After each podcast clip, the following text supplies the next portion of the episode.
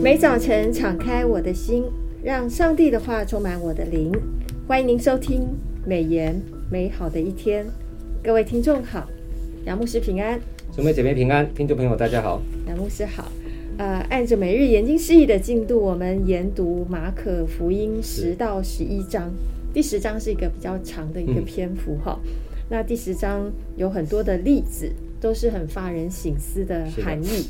那我们同样有三个问题要来请教一下杨牧师。第一个问题就是第十章的刚开始，论休妻，还有耶稣制止门徒不让小孩靠近他，啊，他还恼怒恼怒哈。嗯，那主耶稣对门徒的教导是什么？是哈，耶稣其实完成了在加利利的施工之后，他带着门徒离开了加百农，他们经过了约旦河东，在比利亚。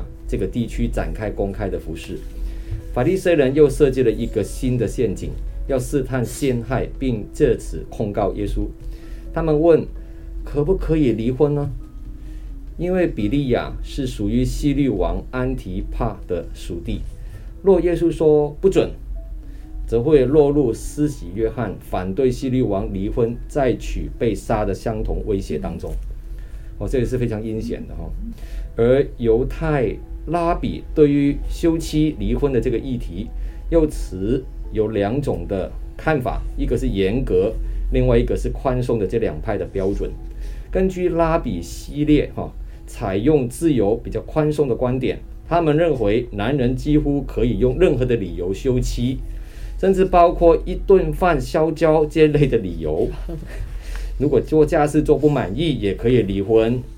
哦，那拉比。撒买哈，撒马，这采用比较保守严格的观点。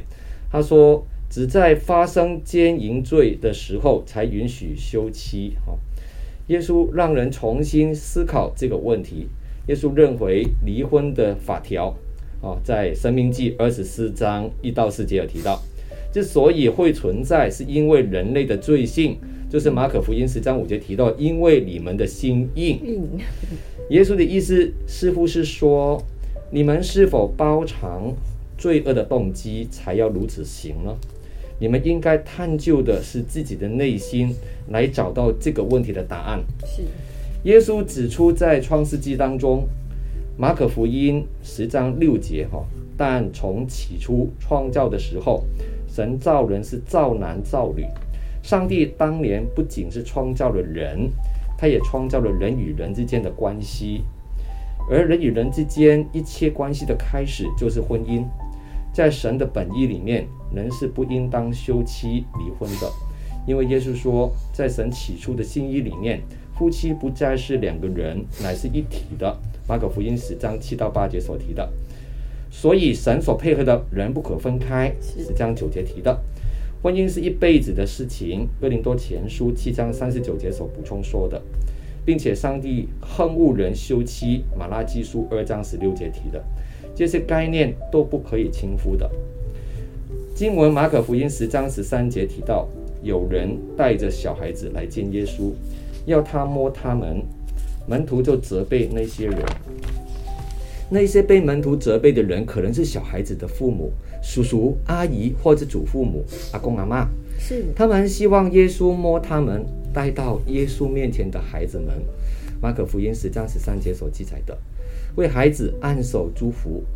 但门徒正努力减轻老师的工作量，觉得他没有时间理会这些微不足道的小孩子。门徒拒绝这些人的时候，连基本的礼貌都没有。是，他们直截了当的责备这些人浪费耶稣的时间。耶稣看见门徒如此对待那一些人以及他们带来的小孩子之后，就恼怒了。哦，马可福音十章十四节所提到的，耶稣驳斥门徒不体恤的态度，说：“让小孩子到我这里来，不要禁止他们。”因为在上帝国的正是这样的人，马可福音十章十四节，他欢迎小孩子，并责备他们赶走的门徒。耶稣借着教导门徒，在上帝国里的正是像小孩子的人，那样的纯真又谦卑。耶稣提升了小孩子的人性尊严，以他们作为进入上帝国度的标准。凡要承受上帝国的，若不像小孩子，都不能进去。马可福音十章十五节提的，是这番话必定同时冲击了当时候的门徒以及小孩子的父母亲。耶稣接着抱着小孩子，给他们按手，为他们祝福。马可福音十章十六节记载了这样的一个三个举动，展现了上帝对待孩童的独特温柔。无论是婚姻关系，或是人与神的关系里面。神都要我们回到起初，夫妻要有起初的爱，起初的真情，人对神要有起初的单纯，起初的渴慕，还有起初的谦卑。是，所以这段经文很重要一点就是动机，是，还要回到起初的爱。爱神也是起初是非常爱我们的，是的。但是我们啊，真的是亏缺了神的荣耀。阿门。感谢主啊。那第二题，我想要请问一下。呃，杨牧师哦，我们延续第十章，好、嗯，第十章其实可以探讨的地方太多了哈。就是少年官他跪在主耶稣面前来问他说，做什么事情可以承受永生？嗯，少年说他什么诫命都守了，但是主耶稣就明明的告诉他说，你还缺一件，缺少一件，缺少一件 哈。请问他缺的是什么？好问题。根据马可福音第十章十七节的记载。这个年轻人跑哈，这个动作很特别，嗯、跑，跑来找耶稣的，表示他充满年轻的活力跟热情，并且第二个动作跪哦，跪在耶稣的面前，表示谦卑跟适当的尊敬。他虽然年轻，却又已经很富裕哦。马可福音十章二十二节，而且他已经当官了，也有地位了。路加福音十八章十八节也提到。他问耶稣说：“良善的夫子，我当做什么才可以承受永生呢？”马可福音十章十七节所提的，他的一言一行，让他看起来更是个青年的楷模。耶稣指出十诫后半段的诫命，马可福音十章十九节，年轻人回应就说：“这一切我从小都遵守了。”马可福音十章二十节，耶稣就看着他，心里很喜爱他。因为他是一个很棒、很认真的年轻人，这里耶稣告诉他：“你还缺少了一件，就是马可福音十章二十一节所提的。这个年轻人一切都顺遂，拥有一切，他有钱、有地位，很谦虚，并且认真的持守诫命。那他到底缺少了什么呢？他缺少最重要的一件事情，就是对上帝的爱。耶稣要求他执行五个行动，一个是去，第二。”变卖，第三分给，第四来，第五跟从。哦，这五个动词都是非常关键的，嗯、就是在马可福音十章二十一节。但可惜的是，他不愿意去做最必须的事情，放弃他的财富，去分给穷人，然后抓住上帝对他伸出来的手。可惜。他脸上就变了色，嗯，然后忧忧愁愁的走了。马可福音十章二十二节，这个可怜的年轻人舍弃了永恒的祝福，只为了地上短暂的财产。耶稣感慨地说：“有钱财的人进神的国是何等的难呢、啊？”和马可福音十章二十三节，难道更胜于骆驼穿过针的眼？马可福音十章二十三到二十五节。然而，并非。这并非不可能的，因为上帝凡事都能。马可福音十章二十七节，记得税利撒盖的故事吗？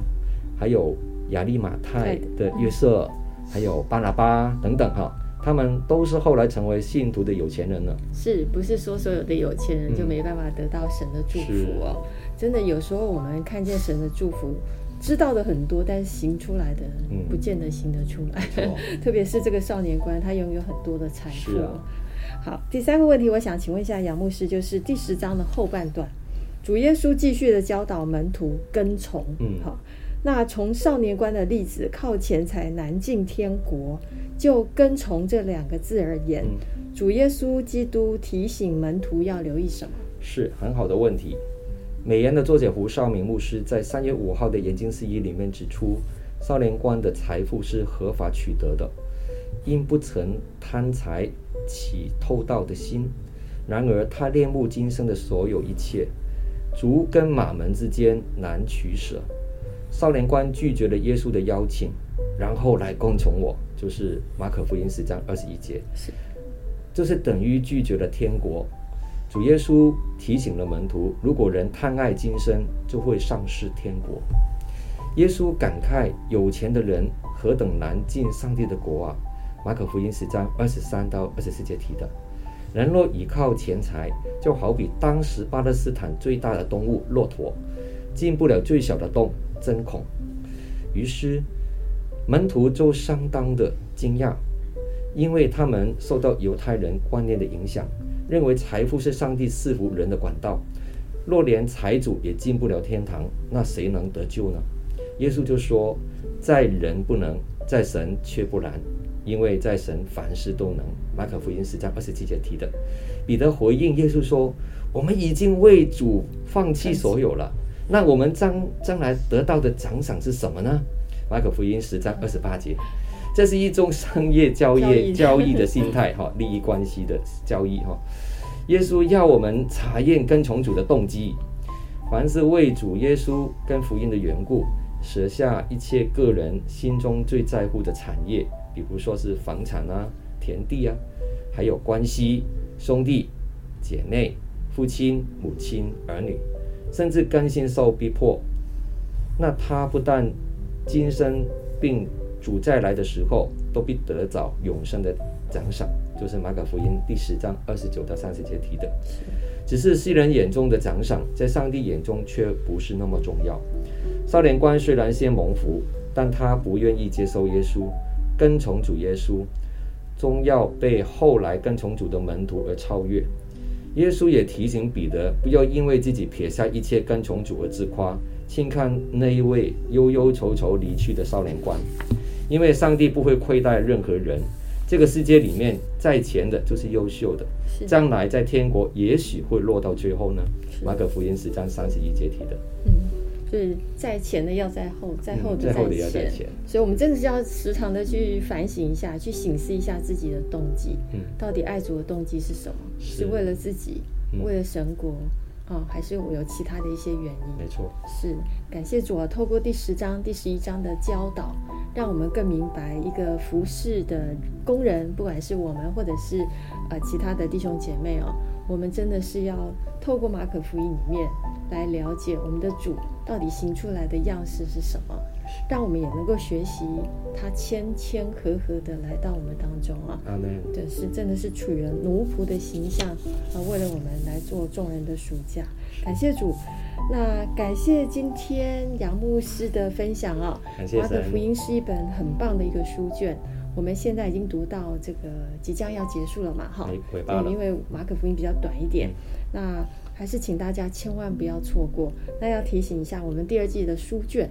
我们第二季的书卷有一本大先知书，就是以赛亚书，好、嗯，还有哥罗西书，请大家千万不要错过。那我们今天美言美好的一天就分享到此，谢谢您的收听。